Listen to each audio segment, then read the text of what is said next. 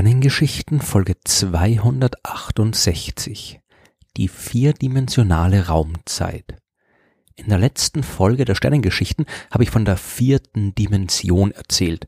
Ich habe erklärt, dass das Wort Dimension deutlich weniger mysteriös ist, als man das vermutet. Eine Dimension hat in der Wissenschaft nichts mit geheimnisvollen Orten oder ähnlichen Phänomenen zu tun. Eine Dimension ist erstmal nichts anderes als eine Zahl. In der letzten Folge habe ich mich mit abstrakten mathematischen Räumen beschäftigt, die im Prinzip beliebig viele Dimensionen haben können, je nachdem, was man damit beschreiben will. In diesem Zusammenhang ist eine vierte Dimension nichts anderes als eine dritte Dimension oder meinetwegen eine 52. Dimension.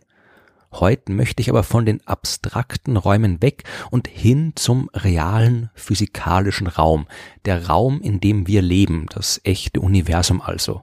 Unter Dimension verstehen wir in diesem Zusammenhang vor allem eine Richtung. Keine Richtung im alltäglichen Sinn, also nichts wie dort drüber und dann fünf Meter die Straße lang oder so. Es geht um grundsätzlich unterschiedliche Richtungen und davon haben wir genau drei Stück. Wir nennen sie normalerweise vor zurück, links rechts und hoch runter. Nehmt eure Hand, Streckt den Daumen nach oben, den Zeigefinger nach vorn und den Mittelfinger zur Seite. Das sind die drei grundlegenden Richtungen, die die drei Dimensionen des Raums darstellen. Wenn ihr euch eure Finger anschaut, dann werdet ihr sehen, dass jeder Finger in einem Winkel von 90 Grad zu jedem anderen Finger steht. Wenn ihr in Richtung einer vierten Dimension zeigen wollt, dann müsstet ihr den vierten Finger so orientieren, dass er einen Winkel von 90 Grad zu allen drei anderen Fingern einnimmt. Das ist nicht möglich. Wir können uns auch nicht vorstellen, wie so eine Richtung aussehen soll. Wir haben auch noch nie irgendwo so eine Richtung gesehen. Das legt ziemlich deutlich nahe, dass so eine vierte Richtung nicht existiert. Der Raum, in dem wir leben, hat nur drei Dimensionen. Schauen wir jetzt auf das, was man ebenfalls oft mit der vierten Dimension verbindet, die Zeit. Wie ist das mit der Raumzeit, die Albert Einstein im Rahmen seiner Relativitätstheorie entwickelt hat? Die Raumzeit ist vierdimensional, heißt's da ja, und eine der vier Dimensionen ist die Zeit. Aber wie hat man sich das vorzustellen und was bedeutet das? Es ist ja eigentlich keine große Erkenntnis, wenn man feststellt, dass Raum und Zeit irgendwie zusammengehören. Wir befinden uns immer irgendwo im Raum und das immer zu einem gewissen Zeitpunkt. Aber vor Einstein ist man im Wesentlichen davon ausgegangen, dass der Raum und die Zeit beide nur eine Art von Bühne für die Vorgänge im Universum sind. Der Raum ist der Raum und die Zeit ist die Zeit. Der Raum hat drei Dimensionen und ist halt da und in ihm passieren Sachen und die Zeit vergeht. Albert Einstein hat diese Ansicht radikal verändert. Es ist natürlich absolut nicht möglich, die gesamte Relativitätstheorie kurz in einer Folge der Sternengeschichten zu erklären. Dazu bräuchte es mindestens eine ganze Serie von Folgen und vielleicht mache ich die irgendwann auch mal. Für heute reicht aber nur ein sehr grober Überblick.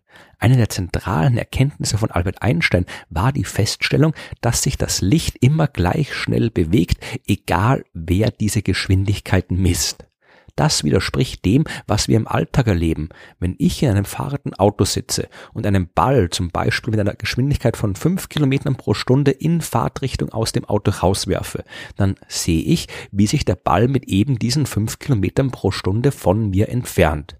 Eine Person, die am Straßenrand steht, die sieht aber, wie sich der Ball mit den 5 kmh plus die 100 kmh, mit denen das Auto unterwegs ist, entfernt zwei Personen messen eine unterschiedliche Geschwindigkeit des Balls, weil sie selbst sich unterschiedlich schnell bewegen. Beim Licht ist das anders. Hätte ich des Balls eine Lampe eingeschaltet, dann würde ich vom Auto aus exakt die gleiche Geschwindigkeit des Lichts messen wie die Person, die sich am Straßenrand befindet.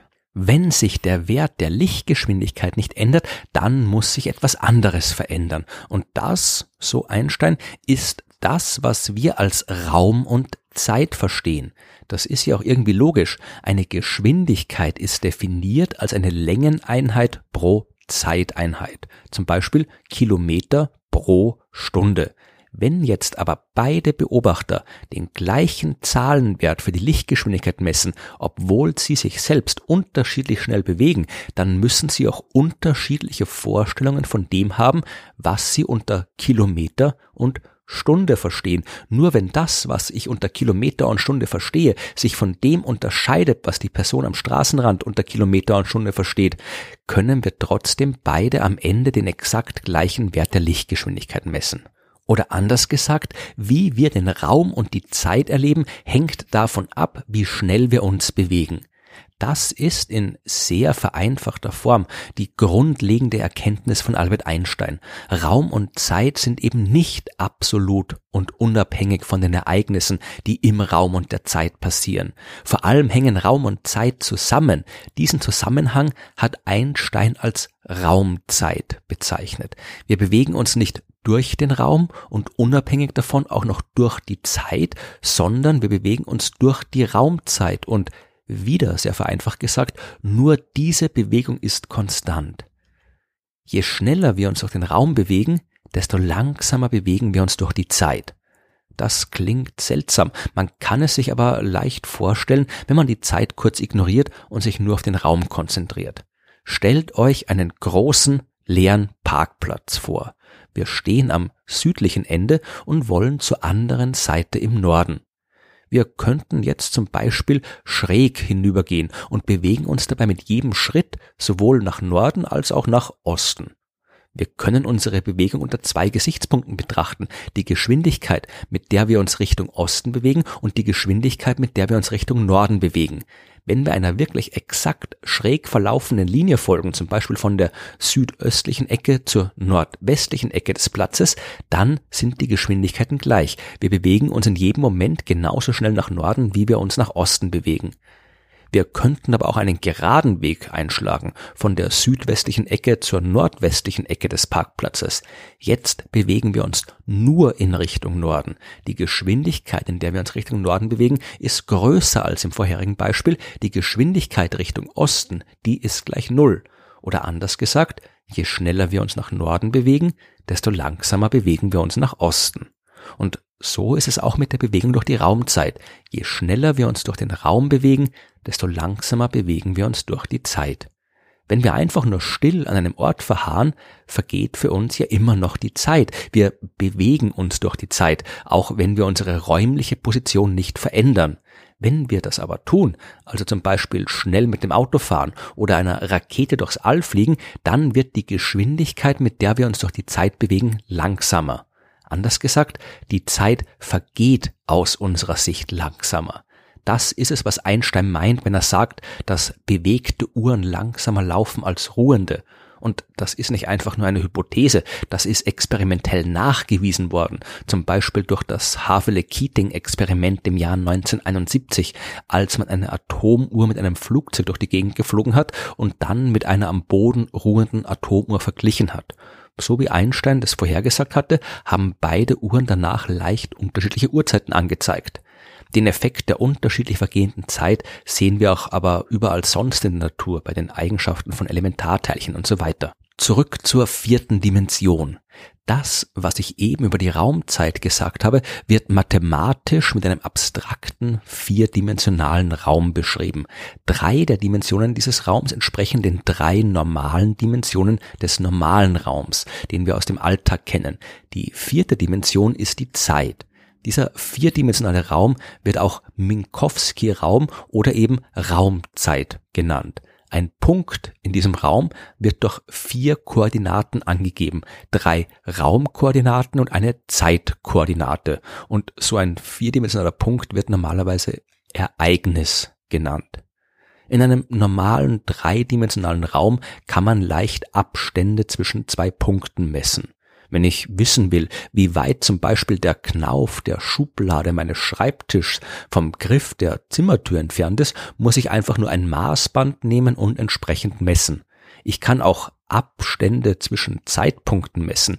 Der Abstand zwischen dem Punkt, an dem ich heute Morgen aufgestanden bin und dem Punkt, an dem ich angefangen habe, diesen Podcast aufzunehmen, beträgt vier Stunden. Das Prinzip ist das gleiche, nur sind wir es halt gewohnt, das in diesem Fall nicht Abstand zu nennen, sondern Dauer.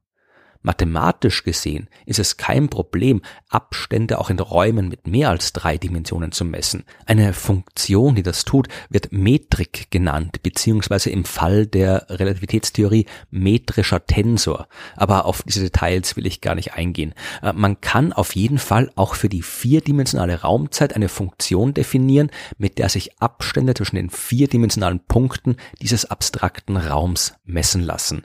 Dieser verallgemeinerte Abstandsbegriff wird Eigenzeit genannt. Eine vielleicht ein bisschen verwirrende Bezeichnung, aber das lässt sich jetzt nicht mehr ändern.